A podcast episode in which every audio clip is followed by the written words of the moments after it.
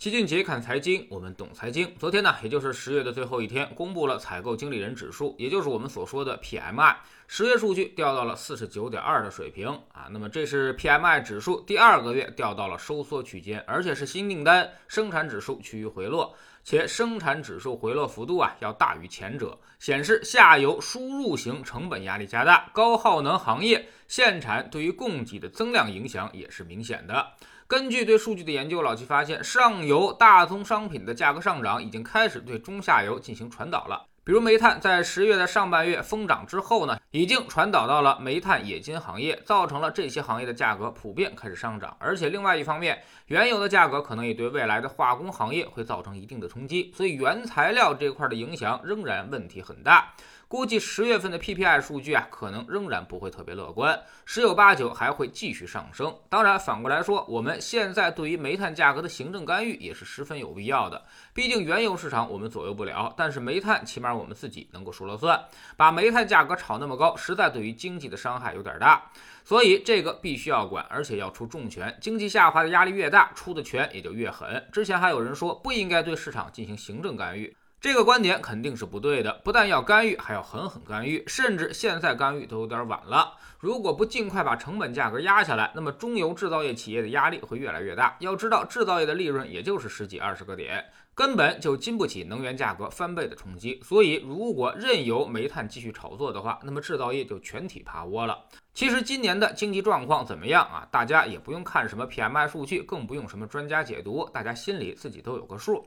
做生意的更是十分清楚，上游不断涨价，而下游消费在持续萎缩，投入的成本不断增加，产出的效益却越来越差。那么生意难做已经成为一个不争的事实。在这样的情况之下，企业库存肯定会上升，利润也必然出现下降。所以我们看到了一些明星企业在资本市场上也是不断的下跌。这就是大家已经预感到了，今年的业业绩可能会比较糟糕。但其实对于投资来说，越是经济不好的时候，反而我们并不会特别悲观。产业呢，它都是由一个链条穿起的，有人受益，就一定会有人受损；相反，有人受损，也会有人得利。比如成本上涨，对于制造业和消费就是打击，但是对于上游的原材料和冶金行业就是特别大的利好。相反，今年的新能源和光伏在持续的扩产能，那么这块未来必然会形成一个供过于求的局面，上游不可能一直涨，等到大家都出货的时候，下游就会重新获得利好的支撑。所以上中下游的关系永远都是此消彼长的。就好比说啊，面包的消费量和价格是恒定的，那么卖面粉的和面包店就形成了博弈关系。面粉如果卖得贵，那么面包店的利润就低了；如果面粉卖得便宜，那么面包店的利润也就出来了。现在的问题是，面粉的价格猛涨，面包店的利润都已经没有了。如果再继续干下去，就要关门倒闭了。如果面包店大规模的关闭倒闭啊，那么最后呢，必然会引发面包价格的上涨，最后大家都吃不起面包了，那么面粉自然也就没地方卖了。所以现在必须要尽快的把这个面粉价格给它压下来，让整个市场恢复平衡供给。所以明白了这些道理之后，我们可以总结以下几点。首先呢，今年的行情非常极端，而极端化的行情是走不远的。今年涨得好的股票、行业、基金，大家要格外小心。投资市场有句名言：一年三倍者多，但是三年一倍者少。上涨太多，它一定是个坑。现在政策已经干预市场要素价格了，那么未来必然会引发一个市场的均值回归。其次，今年制造业行业的财报普遍不真，成本遭遇不正常的上涨，所以利润会有明显的下降。但其实销量和市场问题应该都不太大，所以要在估值上进行适当的调整。一些行业看起来依然高估，但是呢，扣减成本的不正常波动之后，其实呢，并没有那么悲观。第三呢，就是经济下滑的压力越来越大，必然会引发经济逆周期调节，所以我们对于未来行情并不悲观，甚至越来越乐观。特别是有很多行业在今年持续一年的调整之后，已经表现出了一定的价值和未来的确定性的预期收益。市场现在的悲观气氛又是十分的浓重，所以这里面呢还是有不小的预期差的机会的。第四呢，就是未来风格会发生一定的变化。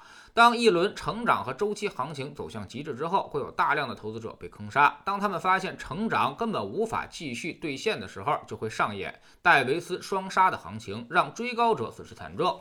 所以，一轮大的成长行情走向末尾，是时候找人结账了。当追高者被坑杀之后，市场会重新开始关注价值上的机会。老齐经常说一句话，叫做“金融市场上”。在有人承担代价之前，一切价格都是虚假的。无论你赚了多少钱，都别太当真啊，那都只是浮盈而已。你需要确保的是，最后买单的不是自己，这才算把钱装到了兜里。在知识星球群杰的粉丝群里边，我们在今年的第一天就在强调防守，就是这个意思，让别人去为最后的行情买单，我们先把钱装到兜里再说。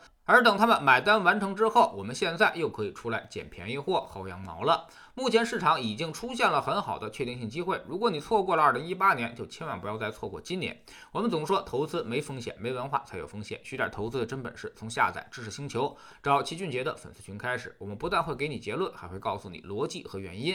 让你自己掌握分析的方法和技巧。在知识星球老七的读书圈里，我们正在讲《善战者说》这本书。昨天呢，我们说到了一方面啊，要让我们坚持原则；另外一方面呢，也教给我们说要随机应变。那么我们到底该怎么办？坚持和应变的边界又到底在哪里？这二者真的很矛盾吗？其实你只要明白战略方向和战术方法的区别，就不会再有这样的问题了。但是呢，在现实当中，很多人则完全搞混了。下载知识星球，找老齐的读书圈，每天十分钟语音，一年为您带来五十本财经类书籍的精读和精讲。喜马拉雅的小伙伴可以在 APP 顶部搜索栏直接搜索齐俊杰的投资书友会，老齐每天讲的市场策略和组合配置以及讲过的书都会在这里面。读万卷书，行万里路，让自己获得提升的同时，也可以产生源源不断的投资收益。欢迎过来体验一下，给自己一个改变人生的机会。